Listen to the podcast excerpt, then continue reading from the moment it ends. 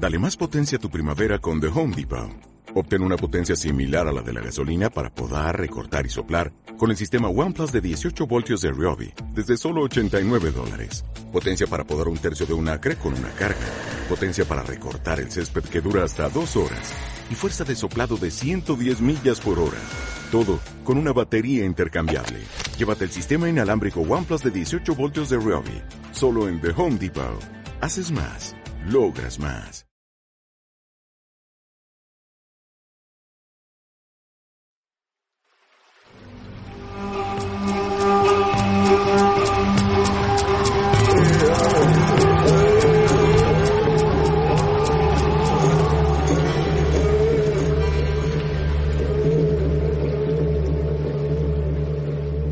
Le damos la bienvenida al audiotour ficcional La Resistencia. Este audio documento llegó a nuestras manos hace pocos días. Fue encontrado por un empleado en el Museo de Medios y Comunicación el pasado 10 de junio del 2014. En este audio se escucha la voz de alguien que se autoidentifica como Marco y se dirige a un tal Rufo con un mensaje misterioso. Según lo que parece, Rufo dejó la grabación deliberadamente en el museo para que se hiciera público. Antes de comenzar, le pedimos que apague su celular, mejor que no se distraiga con nada. Durante todo el recorrido es imprescindible no interrumpir en ningún momento el audio y no detenerse en el camino si no está indicado. Aunque encuentre personas conocidas, es de suma importancia que no se detenga. En todo momento siga exactamente las instrucciones de la grabación.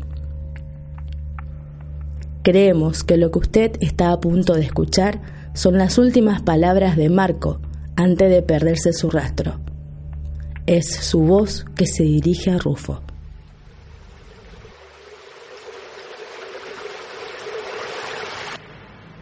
Aquí estoy.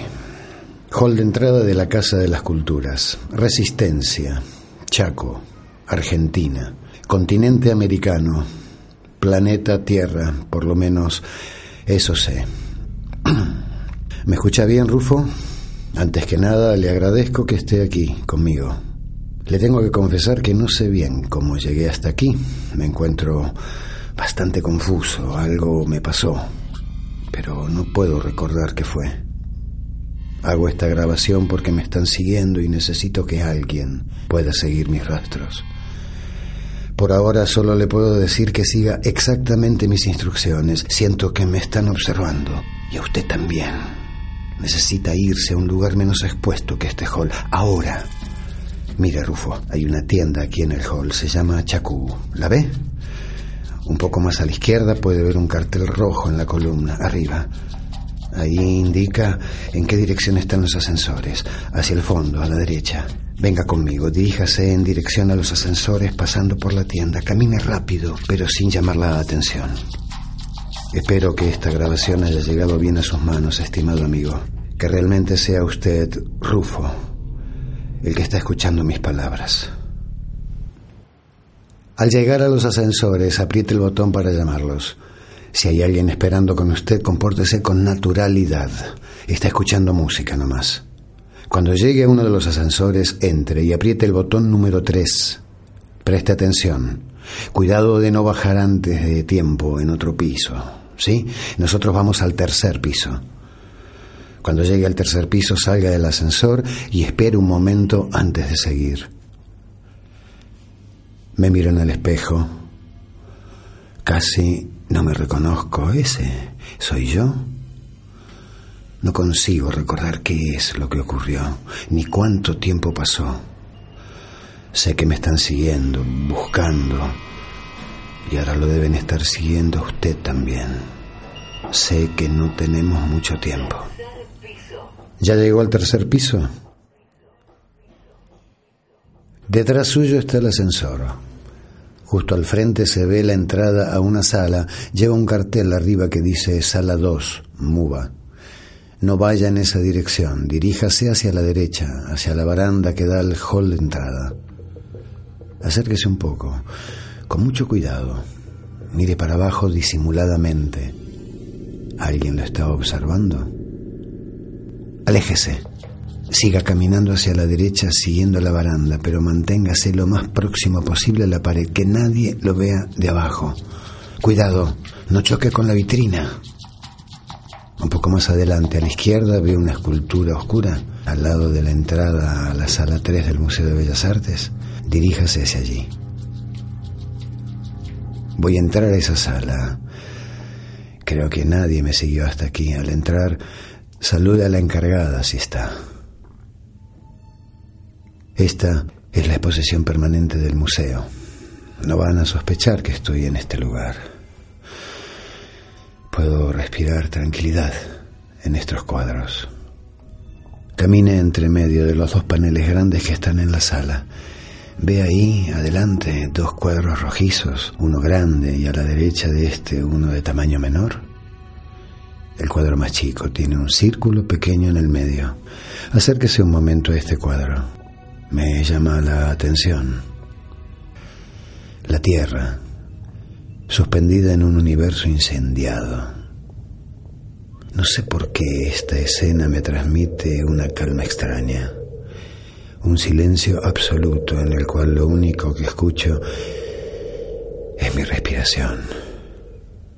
Veo este planeta desde lejos, desde una nave, parece que estuviera parado en la baranda de una nave, eternamente lejos de mi lugar, eternamente solo, flotando en el espacio.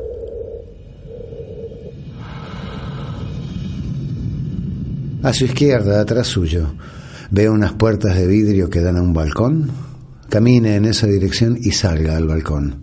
Siento que necesito un poco de aire. Estoy asfixiado. Le pido perdón, amigo. Usted tendrá muchas preguntas y por ahora no puedo explicarle mucho. Por favor, tenga paciencia. Va a tener que hacer un poco de fuerza para abrir la puerta y salir al balcón. Se abre difícil. Ahí está. Ahora salga y cierre la puerta detrás suya. Aire. Me hace bien. No me gusta estar en lugares encerrados. Acérquese a la baranda. Rufo, en mi bolsillo encuentro un papel con algo escrito. Fíjese, se lo dejé en su riñonera. Sáquelo. ¿Qué dice? Yaucanicás H2O, volver al origen. Martín indica la dirección. Serpientes, gotas del sol. Es mi letra, pero no sé qué quieren decir esas palabras. Son anotaciones que hice para recordar un ayuda a memoria. ¿Qué significa esa palabra extraña? Yaucanigas. ¿Quién es Martín? Guarda el papel de nuevo en su riñonera. Dejo esta grabación como una cápsula de tiempo. Necesito que siga mis pasos. Veo ese paisaje delante mío y me habla. Me habla de resistencia, de lucha, de tierra, me habla del bosque, también del tiempo en el cual no había nada de todo eso que está viendo ahora. No había ninguno de esos edificios, ninguno de esas calles, ninguno de esos autos. Había un tiempo en el cual aquí había solo río, pantano, agua. El sol que brillaba era otro, no ese que está encima del edificio enorme que ve a su derecha. Lo ve, un sol vacío y justo arriba, antenas. Son estaciones emisoras, están observando esta zona.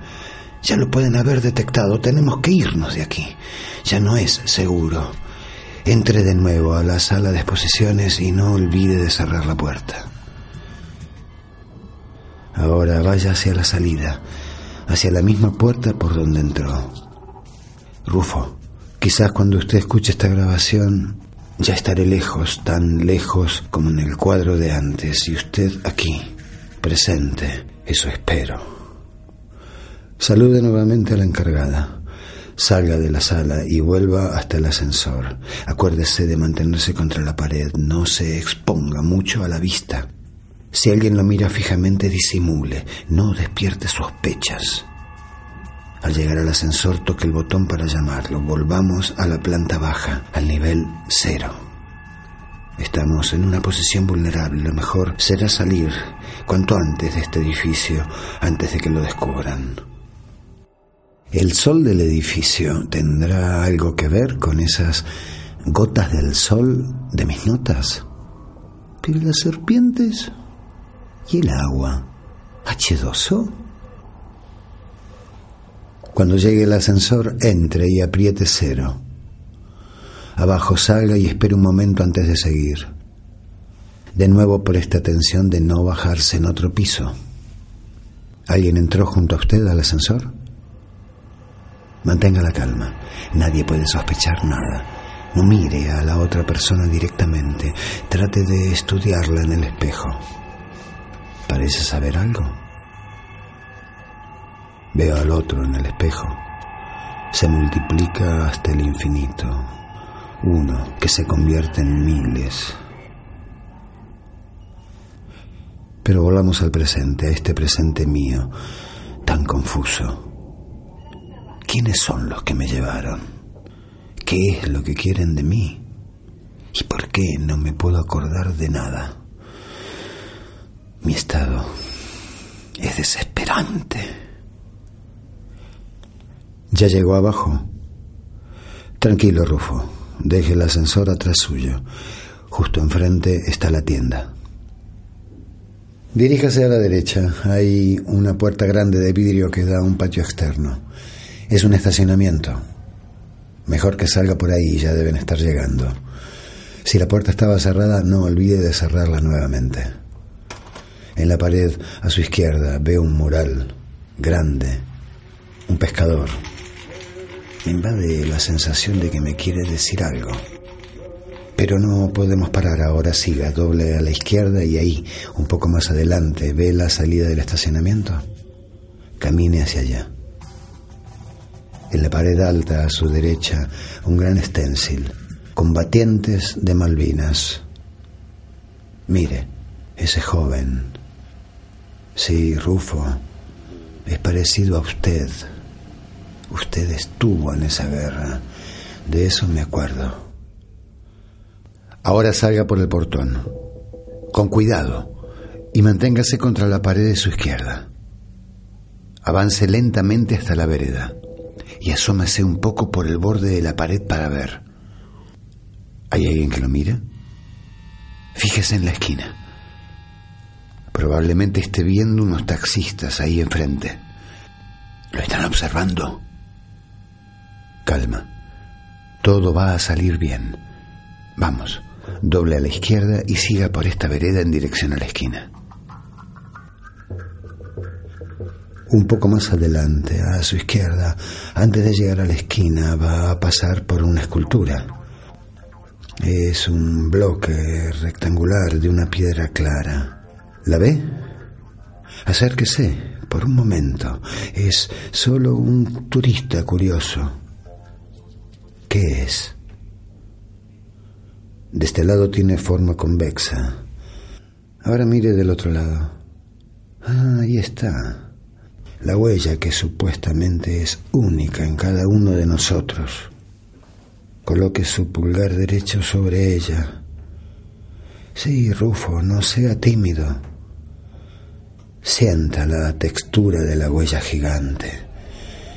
Yo al tocarla con mi dedo es como si conectara con algo.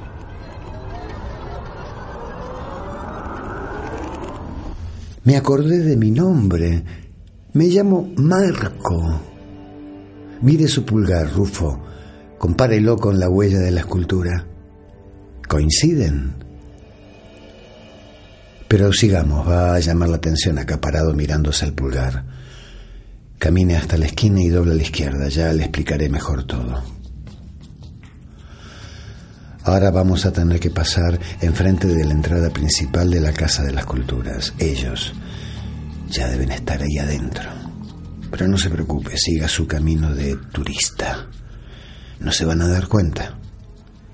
Al pasar por la entrada, no mire para adentro. Repito, no mire. Siga recto. A su izquierda va a pasar por un café.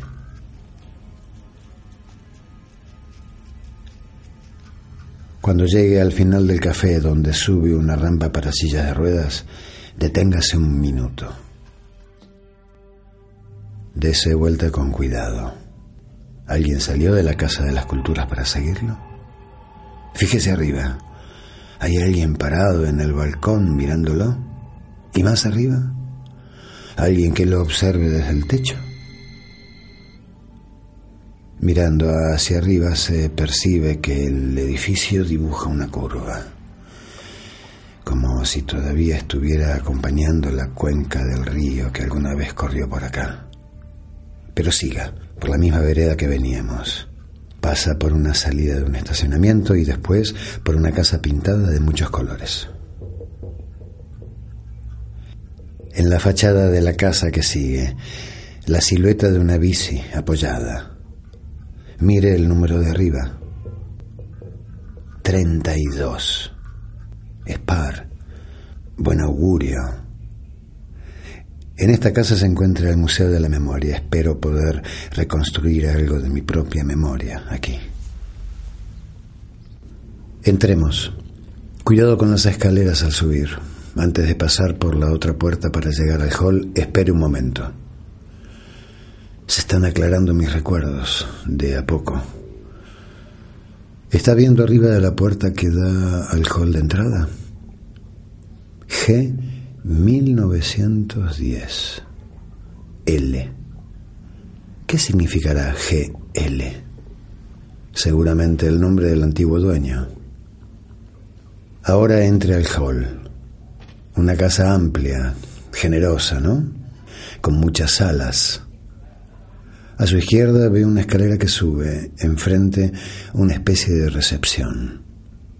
Esta casa está atravesada por muchas historias muchas capas de tiempo. Me invade una sensación rara. Todo me parece muy familiar. Siga Rufo por el pasillo que lleva al fondo.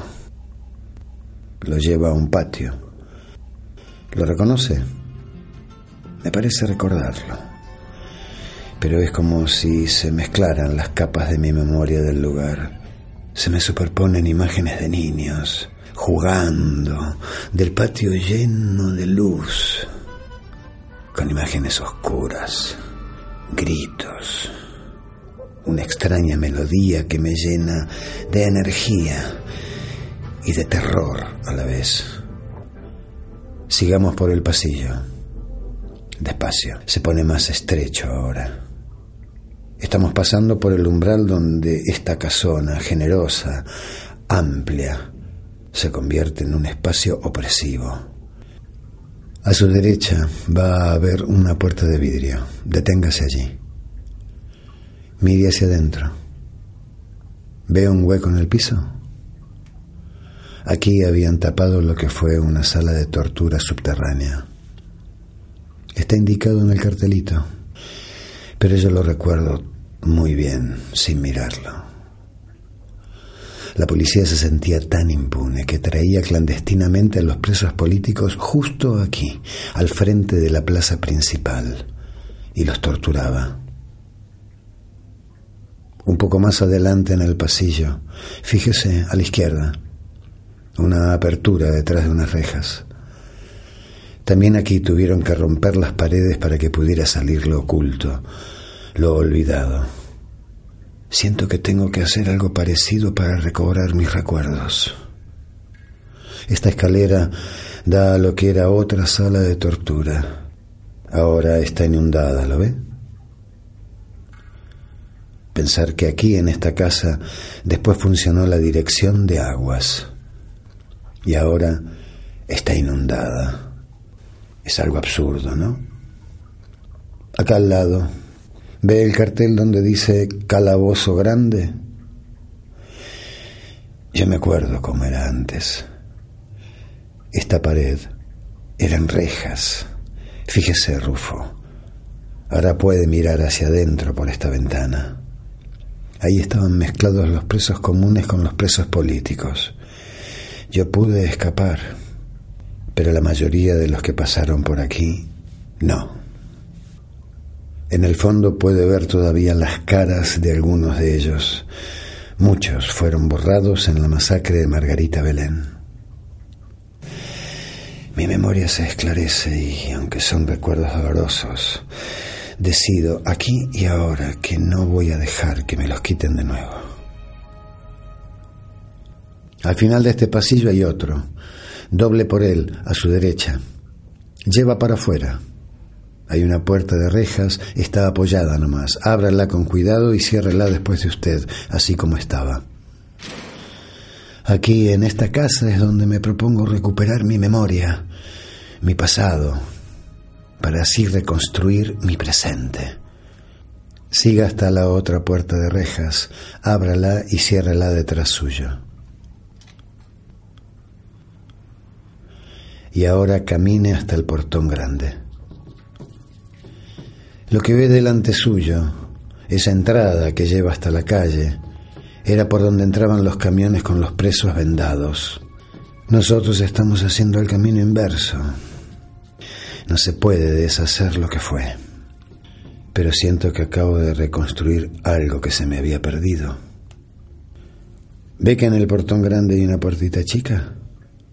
Ábrala y salga por ella. No olvide cerrarla detrás suya.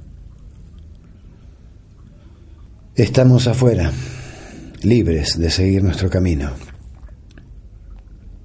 Siga a su izquierda, hacia el cruce con la avenida Sarmiento. Puede ver el cartel que indica el nombre. Mire a las personas, esa señora, el joven con la moto, aquel hombre de traje. ¿A alguno de ellos le habrá ocurrido lo mismo que a mí? ¿Todos ellos saben quiénes son? ¿Se acuerdan de su pasado? ¿Ya llegó a la esquina? Cuando pueda cruce la calle en dirección a la plaza por la senda de peatones. Del otro lado, espere un momento. Cuidado con los autos que vienen doblando de la izquierda. Pienso que esta ciudad es también como esa casa, atravesada por muchas capas de tiempo.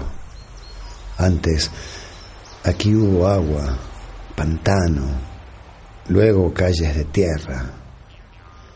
Me asaltan imágenes como destellos de otro tiempo. ¿Está en el otro lado?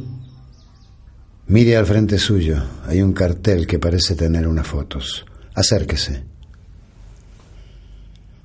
Así fue.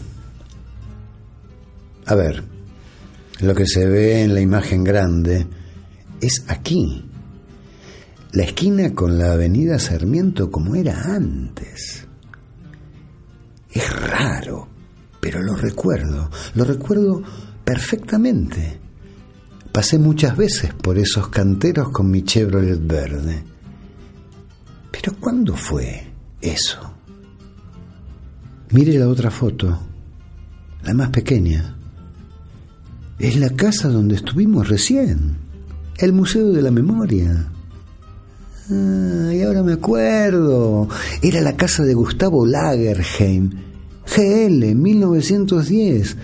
Lo que estaba grabado en el vidrio de la puerta. Sí. Yo estuve allí en las reuniones que Lagerheim organizaba cuando era gobernador del territorio del Chaco. Es más, fíjese bien, Rufo. ¿Ve esas dos mujeres en el balcón de la izquierda? El hombre Detrás de ellas soy yo. Yo estuve junto a esas personas en la foto. No puede ser. Pero siga, Rufo. No se quede parado aquí. Pase los cestos coloridos de basura, el banco y camine recto, siguiendo al cantero del medio. Rufo, ¿cómo puedo haber estado yo allí? Lo que se ve en esa foto fue hace un siglo. me invaden millones de imágenes. Es horrible. Son recuerdos de distintas épocas, todas tan vívidas. Estoy mareado. Pare un momento. Sí, acá, al final del cantero. Me tengo que tranquilizar.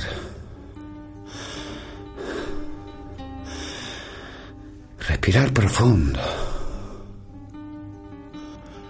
No sé cómo es posible, pero estoy seguro de que ese, en la foto, soy yo. En la época más luminosa y alegre de esa casa. Pero también fui yo, aquel que vivió los tiempos oscuros. ¿Cómo puede... ¿Está sonando el teléfono público? Miro para todos lados, pero nadie reacciona. Qué raro que suene. Bueno, voy a atender. Venga conmigo, Rufo. Acérquese al teléfono. ¿Hola? ¿Marco? Sí, soy yo. ¿Quién habla? Era ahora. ¿Dónde estaba? Lo estuvimos buscando. no sé bien. Eh, estuve... ¿Qué pasó con su celular?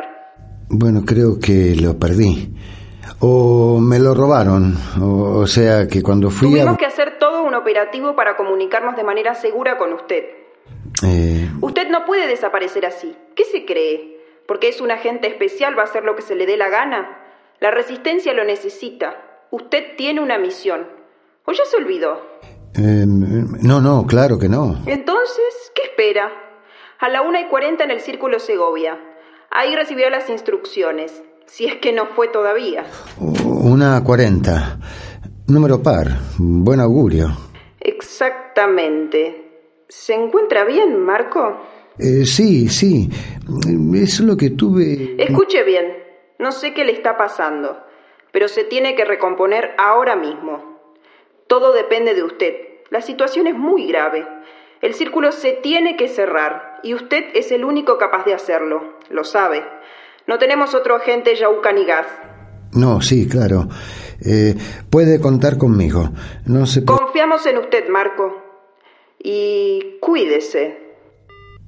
¿Hola? ¿Hola? No entiendo nada. Rufo, levante de nuevo el tubo del teléfono. Sí, levántelo. Fíjese. Este teléfono está muerto. ¿Cómo hizo para llamar? Cuelgue, Rufo. Mejor que sigamos. Camine en dirección a la estatua de San Martín, en el centro de la plaza. Lo que me faltaba. Tengo un desastre en mi cabeza. Hay unos que me están persiguiendo y no sé por qué. Y encima esta señora me dice que tengo una misión que no tengo la más mínima idea de qué se trata. ¿Ve ahí ese banco medio curioso con un tronco? Un poco más adelante, a la izquierda. Vaya hacia ese banco.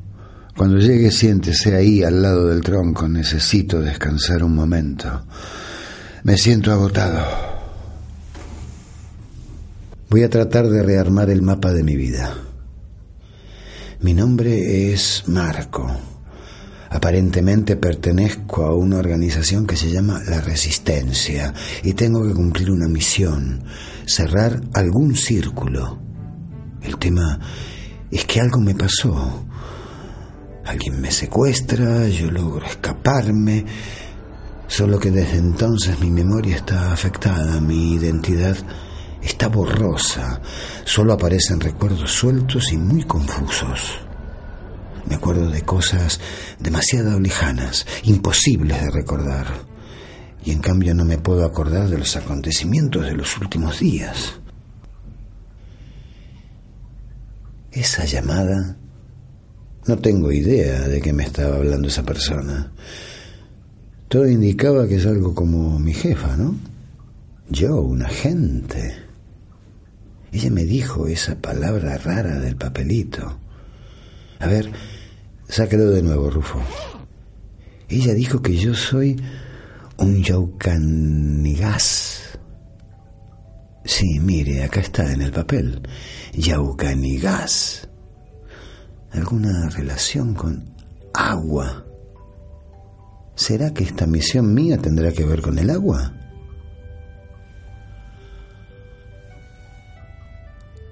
Recuerdo haber estado aquí antes, así, sentado junto a ese pedazo de quebracho, mirando la plaza, tomando sol, escuchando al tronco lo que cuentan los anillos de sus años.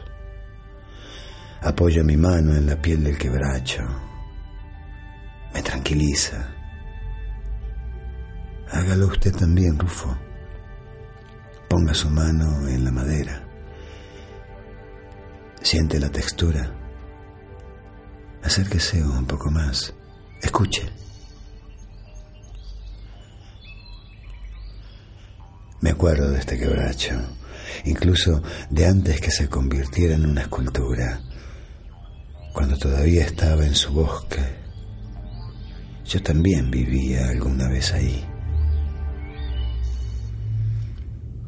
Pero Rufo, ¿qué hace aquí escuchando un tronco?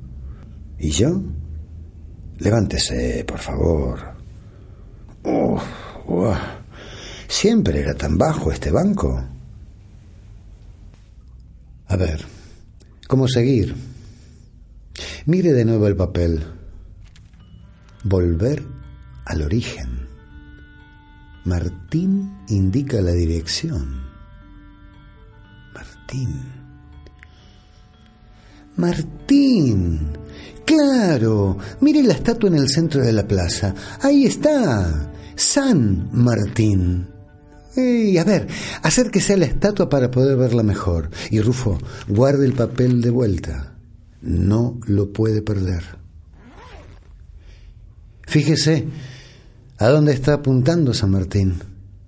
Debe ser hacia los Andes, hacia el oeste, ¿no? Vaya en esa dirección. Debe ser ahí a donde tengo que ir. Solo espero que no sea hasta los Andes. Camine, Rufo, alrededor de la estatua. Cuando esté enfrente de la estatua, fíjese, San Martín señala justo en dirección de uno de los caminitos que salen del centro de la plaza, ¿lo ve? Siga por ese camino. ¿A dónde nos llevará? Eso de volver al origen tendrá que ver con mi misión. Más adelante puede ver a la izquierda los baños públicos, esas casitas coloridas. Y a la derecha, la caja armónica de la orquesta. Nuestro camino lleva justo por el medio. Un poco más adelante aún, también a la derecha, puede ver un muro color beige. Es ahí donde San Martín señala, me parece. Acérquese a este muro. Tiene unas placas escritas. Antes este lugar era una fuente, si recuerdo bien. Había agua alrededor de ese mural. No hace tanto de eso. Mire las placas. Esa Está más a la izquierda, arriba. ¿Qué dice? Chaco es la vibración que se levanta desde un golfo antiquísimo y sonoro, con la bravía decisión del toro y el perfil enigmático del anta. Julio Acosta. Martín indica la dirección. Para volver al origen, ¿será? Hmm. Chaco es la vibración que se levanta desde un golfo antiquísimo. Todo esto aquí, esta plaza, esta ciudad, antes era agua. Todo eso salió de un golfo antiquísimo. Tendría que ir a ese punto donde todo comenzó, donde se levantó el Chaco con la decisión de un toro. Me parece que tengo una idea, Rufo. Vuelva al camino por donde venía y siga caminando hasta la vereda. El perfil enigmático del anta. Otro nombre para los tapires, animales antiguos que pasan gran parte de su día en los pantanos, necesitan estar en el agua. Me acuerdo haber cazado a alguno de ellos. ¿Ya llegó a la vereda? Deténgase un segundo. Ahí enfrente, en la esquina, a la derecha, la estatua. ¿Qué es? ¿Un tapir? Ah, no. Es el famoso perro Fernando. ¿Cómo olvidarlo? Ahora doble a la izquierda. Ahí, en el otro lado de la calle, veo una escuela. Usted, Rufo, siga caminando por esta misma vereda, no cruce. Lo que San Martín me indica, la dirección para volver al origen, debe tener algo que ver con la misión que tengo que cumplir. Pero ¿por qué no consigo acordarme? En cambio recuerdo que yo di clases ahí, en esa escuela que puede ver enfrente. Sí, la escuela Benjamín Zorrilla. Pero siga caminando. En esa época ya hacía un tiempo que había vuelto al Chaco. Fui docente cuando la ciudad recién nacía. Son recuerdos tan absurdamente lejanos y sin embargo son nítidos. ¿Cómo olvidar esos primeros niños friulanos que hablaban más italiano que español? A su izquierda debe estar llegando a un caminito de piedras medio irregular que se adentra nuevamente en la plaza. Siga ese camino. Antes de trabajar en esa escuela hacía otras cosas. Volví a resistencia con el general obligado y un alemán llamado Selstrand. En aquella expedición ordenada por el presidente Avellaneda en 1874 o 75 me parece. Vinimos con la misión de fundar nuevas colonias en el territorio del Chaco. Ve a su derecha un cuadrado de cemento en el pasto. Acérquese. Ese alemán, Selstrand, tenía la tarea de hacer la agrimensura y es aquí donde marcó el comienzo, el punto nodal, el punto cero. Lo tiene justo frente a usted. Es aquí donde el Chaco se levantó desde un golfo antiquísimo y sonoro. Párese encima del punto nodal. Sí, dele. Parece justo en el medio justo en el punto cero, el punto donde todo comenzó, el origen. Cierre los ojos, Rufo. Escuche. Aquí estoy. Debajo de mis pies, agua. Un golfo antiquísimo. Delante de mí, un paisaje ancestral. Y aquí es donde se vuelve a expandir el mapa de mi vida. De repente vuelvo a saber qué soy yo, quién soy yo. Aunque ya lo venía sospechando, que vivo hace muchísimo tiempo, que por algún motivo la muerte me esquiva vuelvo a saber que soy un Yaucanigas, un hombre de agua. Eso significa la palabra Yaucanigas.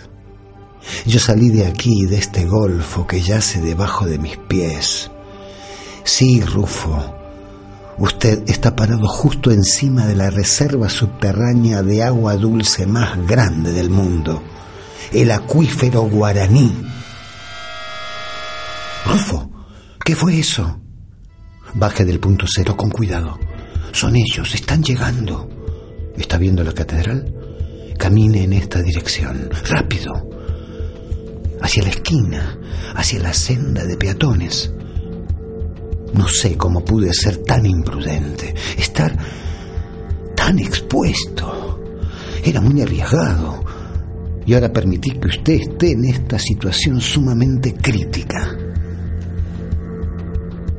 En la esquina diríjase a la senda de peatones que lo lleva hacia el negocio blanco con el cartel rojo grande, justo enfrente. Cuando pueda cruce la calle. Cuidado con los autos que vienen doblando a la derecha.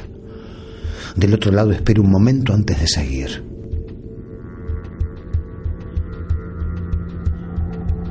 No se preocupe, Rufo. Todavía no pueden haber detectado nuestra posición exacta. Sé de un lugar donde vamos a estar más seguros. Fíjese en los conductores. ¿Lo están observando?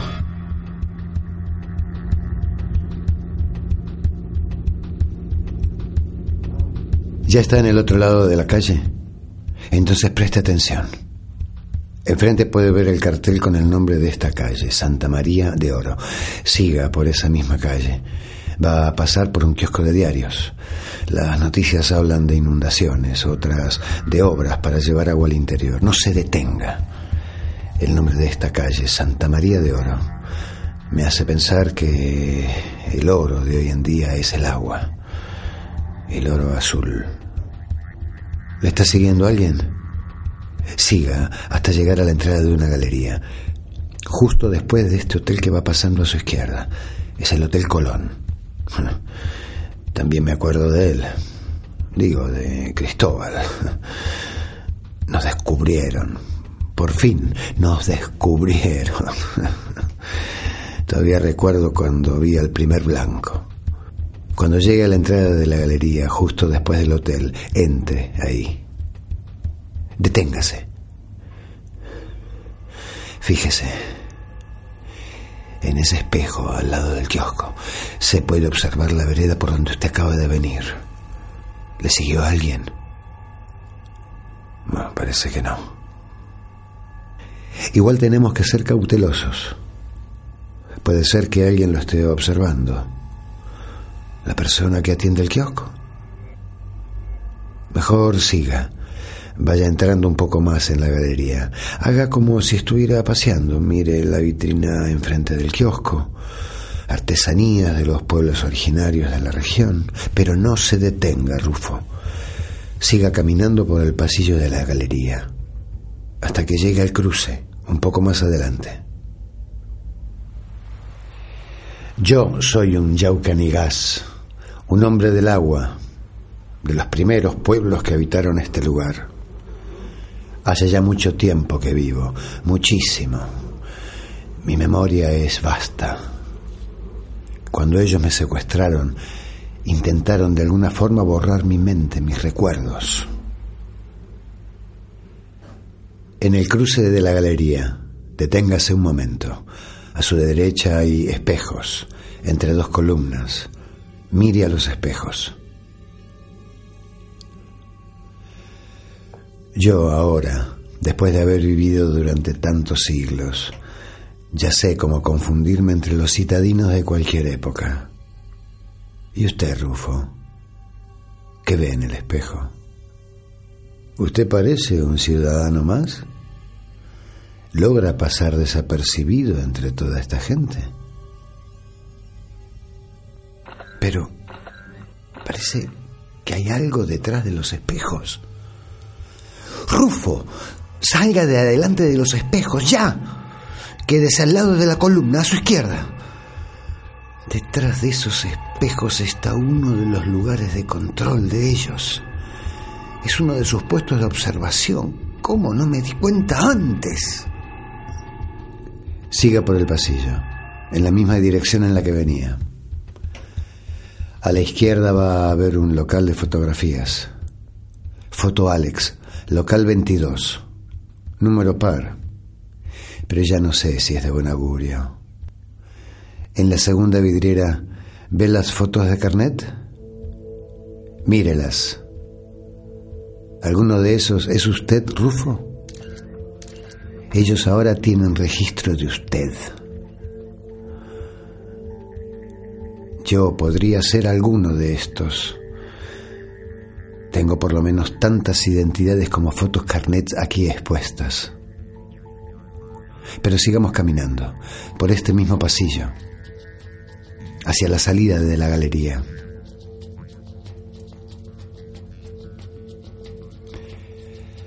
Se imaginará que tuve que irme y volver muchas veces, con distintas identidades para que no sospecharan de mí. Apenas me daba cuenta de que alguien notaba mi condición particular, me iba, desaparecía o viajaba a otro lugar.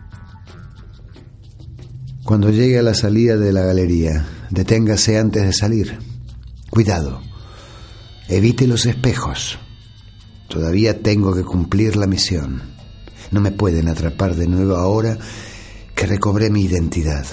Bueno, una de mis identidades. Fíjese a su derecha, hay una tienda de música. Casetería Carlos Gardel se llama. Casetería. Es como un testimonio de un tiempo pasado. Escuche, la música que está sonando desde adentro es Cito Segovia. El Círculo Segovia. A la una y cuarenta en el Círculo Segovia recibirá las instrucciones. Rufo, mire hacia la calle. A su derecha se encuentra la casetería. Cuando le dé la señal tiene que salir de la galería y doblar a la izquierda. Pase lo más rápido posible por los dos espejos. Ahora, vamos. Bien. Siga por la vereda. Va a pasar por una parada de colectivo y más adelante por las mesas de un café. Cuando llegue a la esquina, espere un momento. Creo que sé dónde está ese círculo Segovia. Tengo que retomar la misión en ese punto. Es ahí donde me capturaron antes de que pudiera cumplir mi misión, mi encargo. Por eso mi jefa estaba tan enojada por teléfono. Esta misión es fundamental. Solo que yo todavía no logro recordar qué era exactamente. Pero ¿cómo le voy a decir eso a mi jefa? ¿Usted la escuchó? Es brava.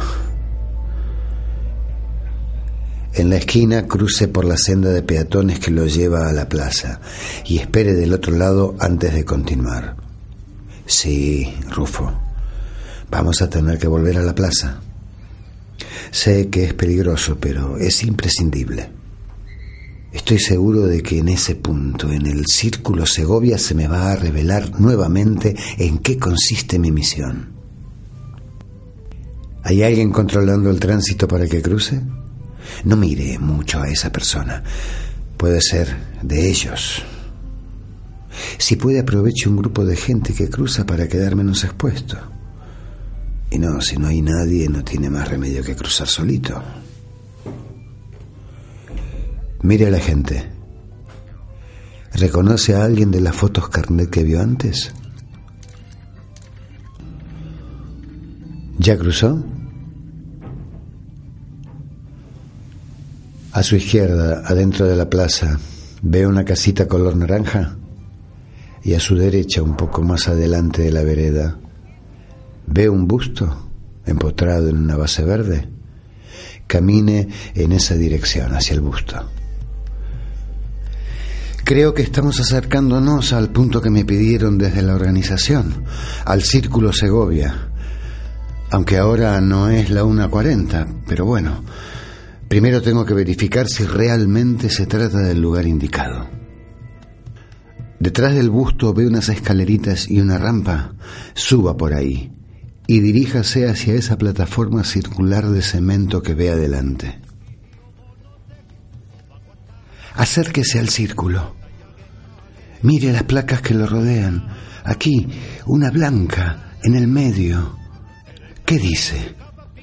Asito Segovia que por siempre seguirá cantando en la memoria de su pueblo. Entre al círculo, parece justo en el medio, y mire, en el otro lado de la calle está el banco hipotecario, ¿lo ve? Arriba de la puerta principal hay un reloj. ¿Qué hora es? La una y cuarenta. Número par buen augurio. Este es el círculo Segovia, el lugar indicado. Es aquí donde recibí las instrucciones, justo antes de que ellos vinieran por mí. Me acuerdo que estuve aquí, parado en el medio del círculo, como usted ahora. Pasa un tipo, parece un lingera, no me dice nada, solo me mira un momento. Yo ya pienso que me va a pedir una moneda, pero no. Me entrega un papel y se va. El papel. Fíjese, Rufo, es ese que tiene en su riñonera. Sáquelo una vez más. Mire, en un lado tiene escrito las palabras que vimos antes, pero del otro lado es un mapa. ¿Ve que está marcado un lugar? Rufo, ahora puedo recordar. Tenemos que ir al punto indicado en el mapa. Ahora sí creo que tengo la clave. Vamos, salga del círculo, en dirección a las pérgolas donde están los puestos de artesanía. Con cuidado, no tropiece al bajar. Ah, mejor guarde el mapa de vuelta, no lo puede perder. Cuando llegue al camino de las pérgolas, dobla a la derecha. Siga por el camino con los puestos de artesanía. A su derecha están unos juegos de niños. Siga hasta el cruce de caminos. Dejamos el círculo Segovia atrás nuestro. Cito Segovia está presente en la memoria del pueblo. Resistió al olvido gracias a su obra. Es más, él ayudó a recuperar la memoria musical de los pueblos originarios. Incorporó elementos de músicas y letras originarias a sus propias canciones. Eso va en contra del plan de olvido de los que me capturaron, de ellos. Debe estar llegando al cruce de caminos. Siga recto, pasando al puesto de Super Pancho. Más adelante, a su derecha, veo unos murales grandes con imágenes. Vaya en esa dirección. Ellos quieren que el pueblo pierda los rastros de su propio pasado y con eso su identidad. Tuve que experimentarlo en mi propio cuerpo. La terrible sensación de ser una hoja en blanco, sin noción de quién soy. Pero puedo volver a recordar, siempre y cuando logre acercarme a mi punto cero, el agua que me dio origen.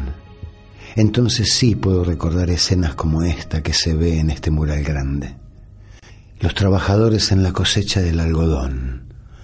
Oro blanco, así llamaban al algodón alguna vez. Rufo, mire la imagen que tiene el mural del otro lado.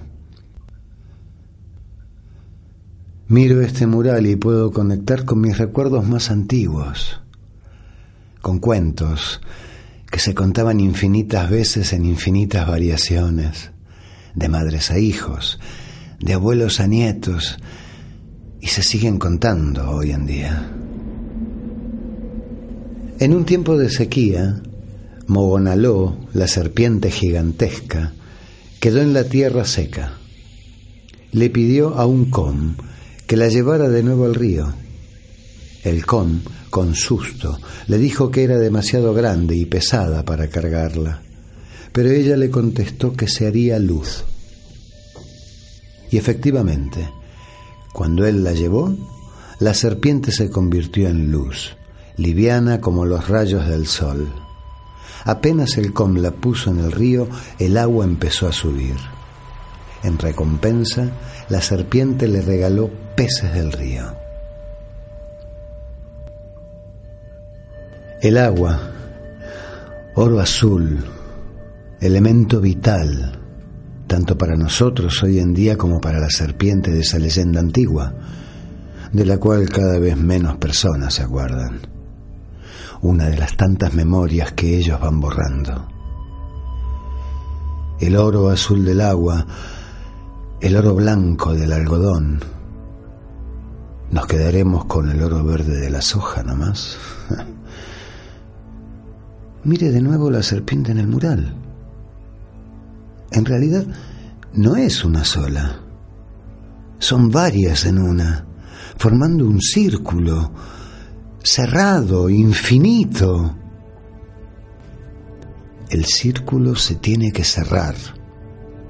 Eso dijo la jefa, ese círculo de serpientes del río, el ciclo eterno de la vida, el agua evaporada por el sol que vuelve a caer con la lluvia. Ella dijo que soy el único capaz de hacerlo.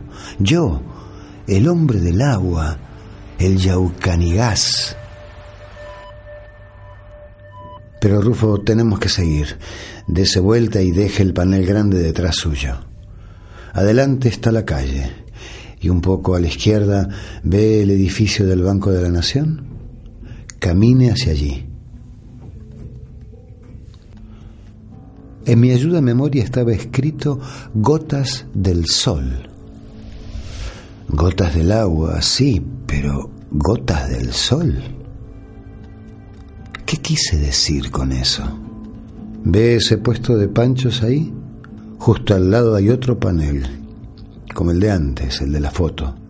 Acérquese. Ese ayuda a memoria lo escribí cuando me tenían capturado y me di cuenta que empezaba a perder mis recuerdos. Eran palabras pensadas como claves para poder acordarme.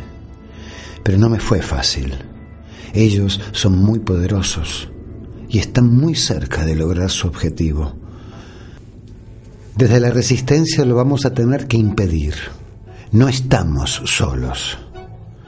Mire aquí en esta otra foto antigua.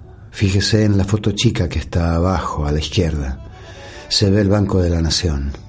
Está justo enfrente, del otro lado de la calle. No cambió mucho, ¿no?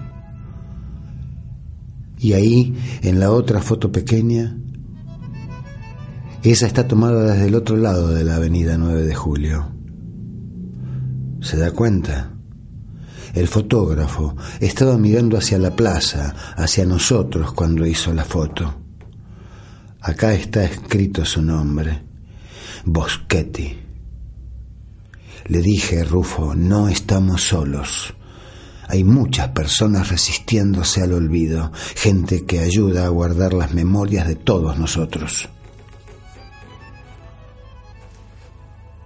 Ahora vaya a la senda de peatones que lleva al Banco de la Nación. Cuando pueda, cruce. En el otro lado espere un momento antes de seguir.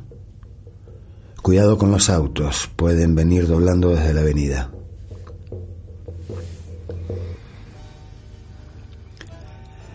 Somos muchos los que formamos parte de la resistencia, cada uno en su lugar. A mí me toca ser agente Cito Segovia lo hizo rescatando la música de los pueblos originarios. Boschetti dejando un registro de la ciudad. ¿Ve el cartel que indica el nombre de esta calle? Es la calle Güemes. Siga por ella. Tenemos que llegar hasta el punto marcado en el mapa. Si no, corremos el peligro de que pronto ya nadie pueda recordar nada de todo eso.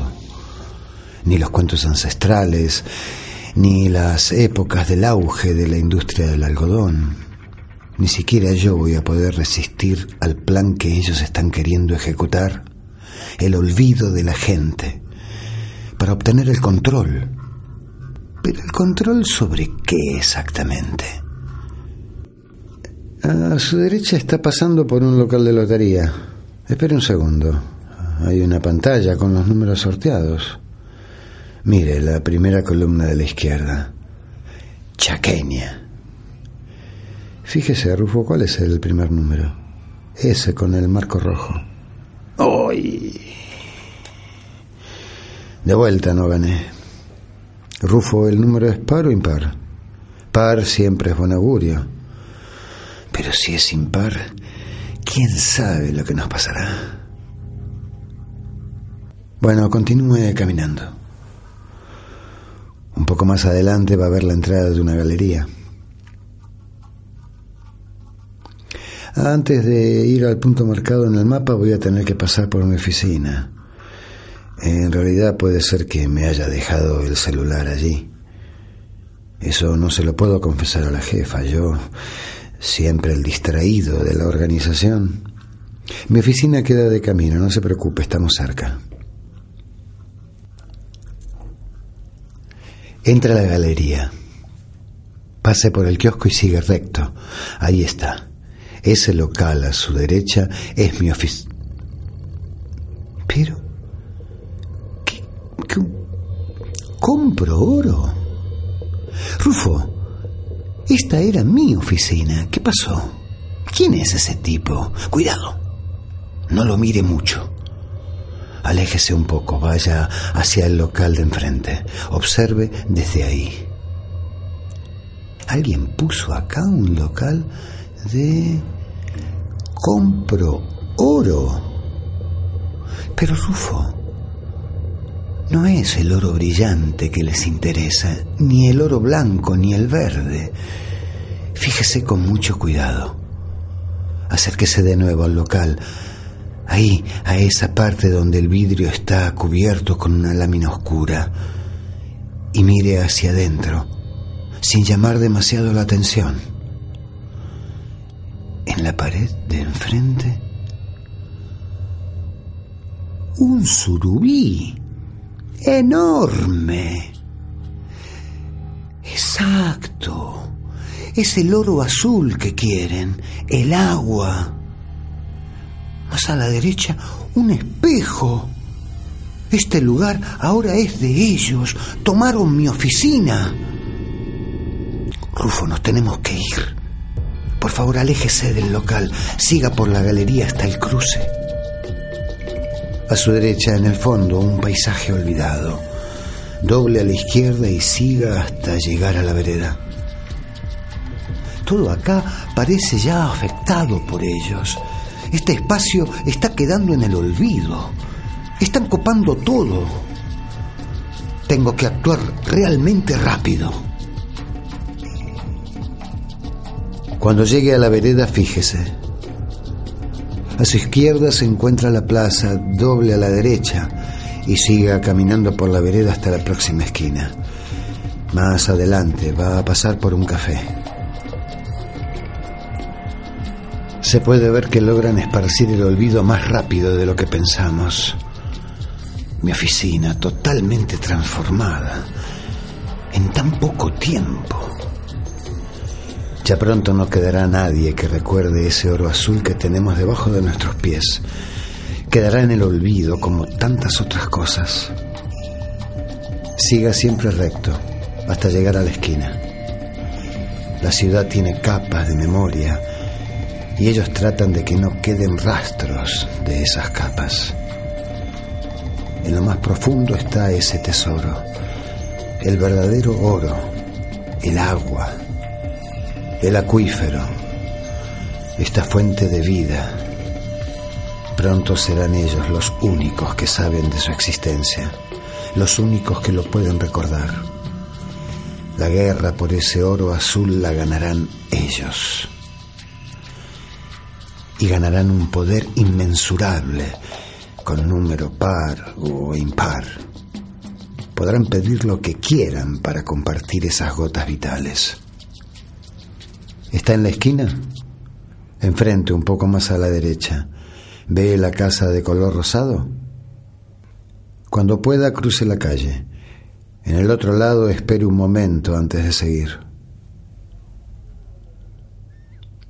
Es esta casa rosada la que está marcada en el mapa que recibí. Ahí tengo que ir.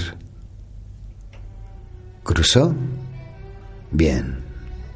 Entonces diríjase a la casa de color rosado es la Biblioteca Bernardino Rivadavia. La fundó mi amiga Carmen Villafañe de Ross hace 105 años. Una señora muy distinguida y también miembro de la Resistencia. Cuando llegue a la entrada de la biblioteca, entre. Pase por el mostrador del bibliotecario, salude a la persona que está atendiendo, es de confianza. No se preocupe.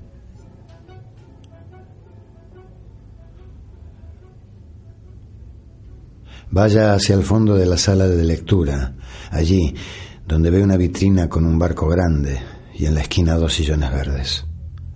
Siéntese en uno de ellos. Descansemos un momento, este lugar es tranquilo. Tome la revista que está en la mesita.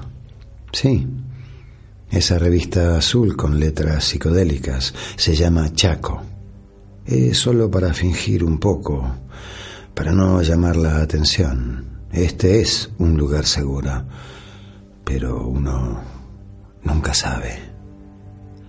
Es acá donde me manda la resistencia. Acá es donde encontraré la última pista para cumplir mi misión secreta. Sentado aquí, trato de ordenar mi cabeza. Tengo una misión. Evidentemente tiene que ver con el agua.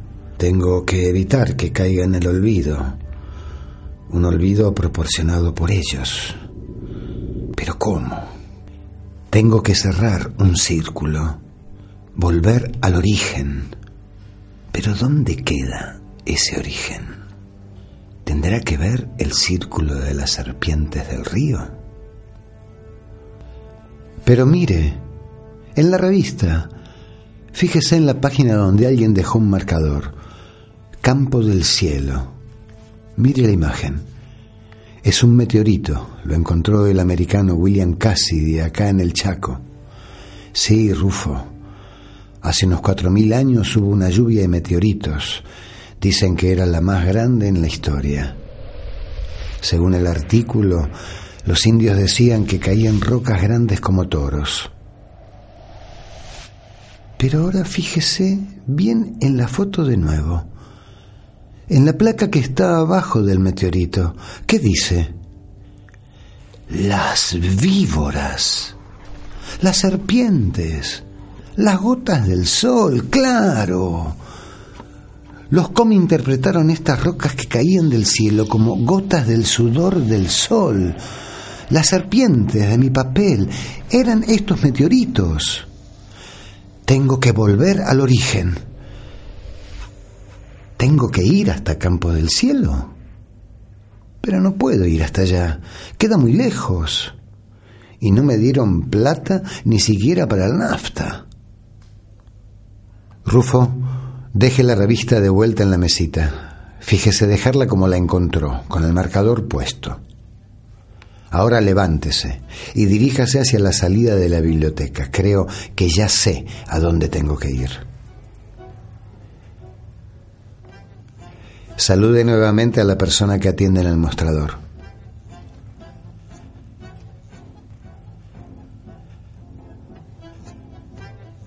Salga a la vereda doble a la izquierda y camine. ¿Ve acá a su izquierda?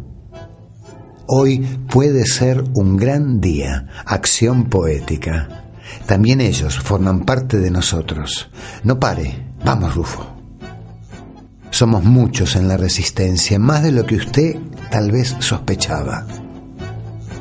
Los de la bicicletería también son de los nuestros.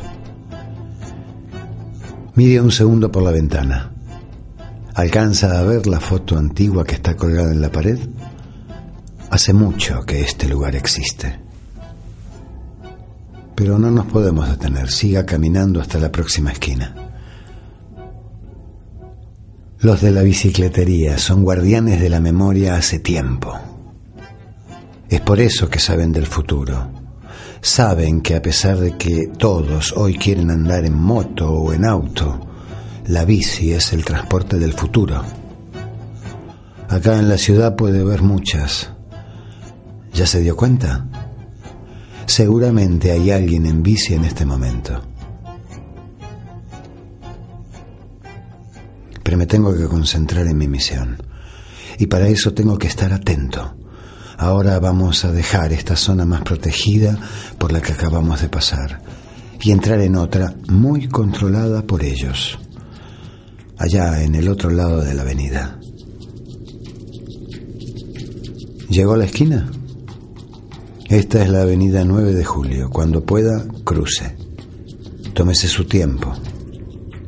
Enfrente ve una farmacia. Cuando haya cruzado, espere ahí antes de seguir. Observe a las personas.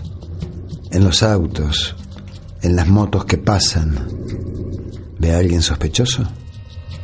¿Alguien lo mira demasiado tiempo ahí, cerca de la farmacia? Es muy probable que ellos estén cerca. Tenga mucho cuidado. Trate de actuar con total naturalidad. ¿Ya consiguió cruzar? Entonces siga por esa misma calle. Va pasando por un kiosco de revistas. Camine por la vereda hasta llegar a la próxima esquina. Acuérdese que esta es una zona de alto riesgo. Usted se debe preguntar cómo consiguen ellos el olvido. Ahora, por lo que yo tuve que vivir, parece que están experimentando con algunas sustancias que afectan las capacidades de memoria. Otras estrategias ya las están implementando hace mucho tiempo. Mil formas de distracción para apagar a la gente como si estuvieran a control remoto. Y sí, Rufo, Mire a las personas que encuentra en el camino, muchas de ellas enchufadas en un mundo paralelo, mirando las pantallas de sus celulares, ciegos y sordos para el entorno real, tangible. Uy, hablando de celulares, acabo de encontrar el mío. Lo tenía aquí en mi bolsillo. ¡Qué tarado! Se quedó sin batería. Uy, mi jefa no va a estar nada contenta. Cuando llegue a la esquina, espere ahí un momento. Desde la resistencia últimamente sospechamos que están experimentando también con la manipulación de los alimentos. Tenemos gente investigando eso. En la esquina, fíjese, esta es la calle Juan B. Justo. Hay un cartel que indica el nombre. ¿Lo ve? Ahora doble a la izquierda y siga por la vereda pasando por la tienda de flores. Acuérdese, estamos en una zona peligrosa. A su derecha, la antena grande está muy cerca. Al seguir, tenga cuidado con los espejos. En alguna de las tiendas por las que va pasando instalaron sus dispositivos de control en las vidrieras.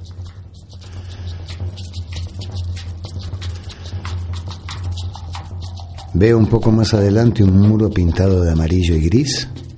Es un estacionamiento. Cuando llegue a la entrada del estacionamiento, pare.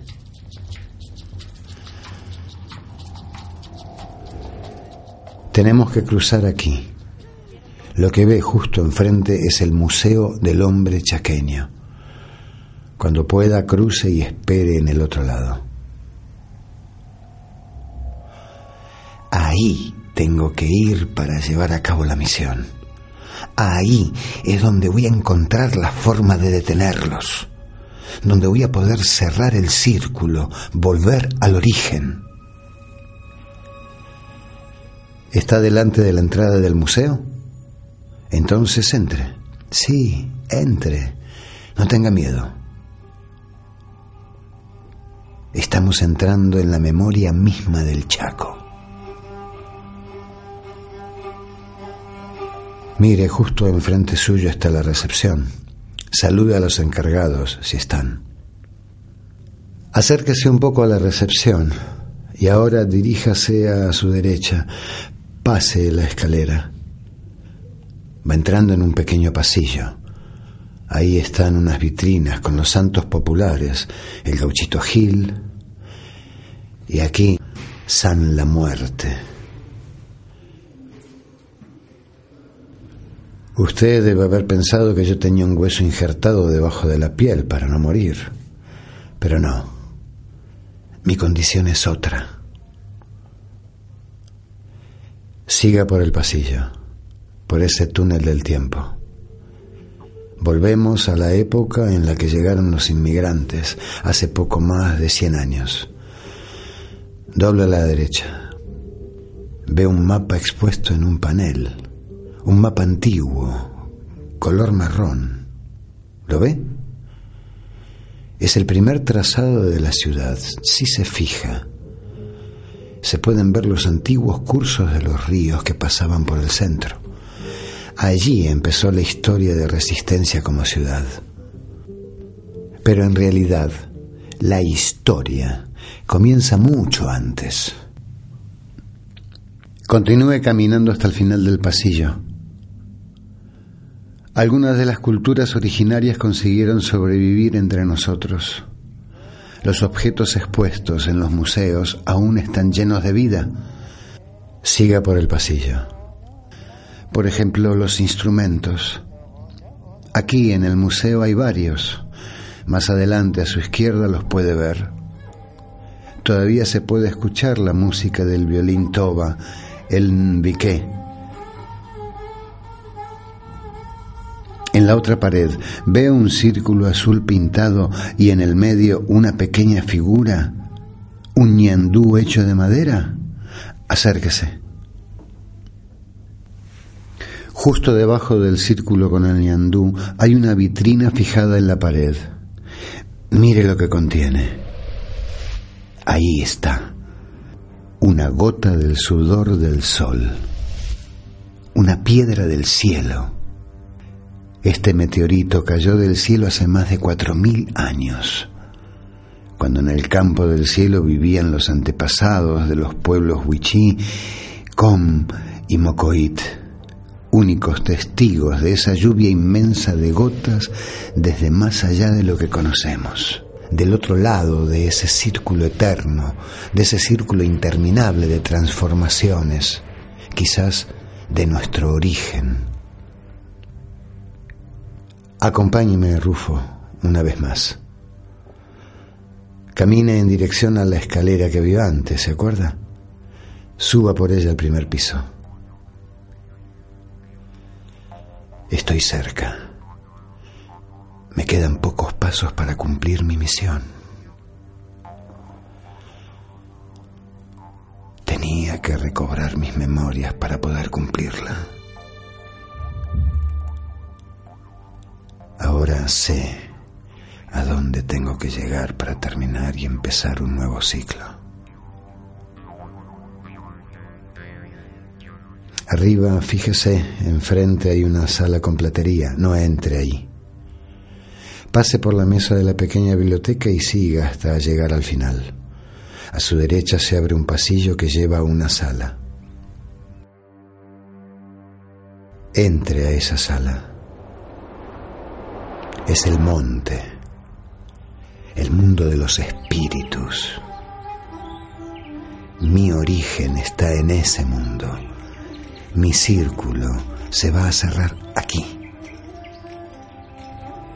Tengo que volver a ese mundo, seguir mi ciclo, transformarme en algo que solo un yaucanigas, solo un hombre del agua es capaz, en espíritu protector del agua.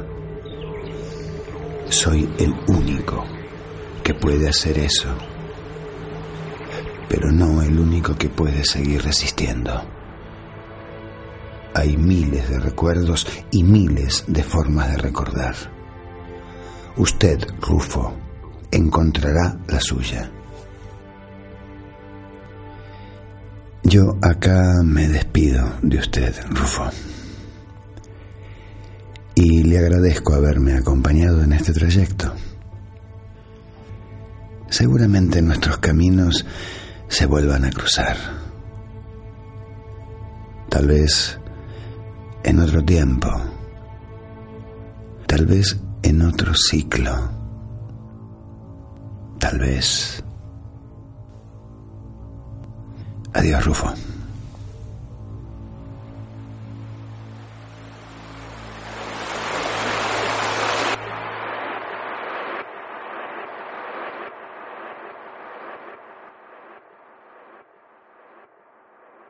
Aquí se termina la grabación que dejó Marco. Ahora diríjase nuevamente a la escalera y descienda. Estamos investigando la identidad de estas personas, pero por ahora se desconoce el paradero de ambos.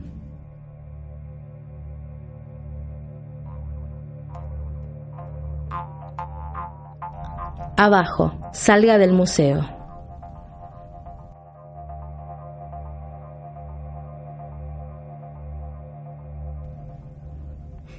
En la vereda doble a la izquierda y camine por esta calle hasta llegar nuevamente a la Plaza 25 de Mayo.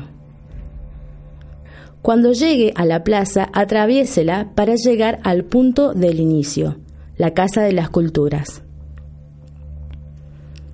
Este audiodocumento fue realizado por Bineural Monocultur en junio del 2014. Concepto, dirección, guion e investigación, Cristina Ruff y Ariel Dávila. Música original y diseño sonoro, Guillermo Ceballos. Elenco, Hernán Zavala, Marco. Jessica Saloki, voz teléfono, y Rocío Sotelo, voz introducción y final. Participación especial, Corotoba Chela Alapí.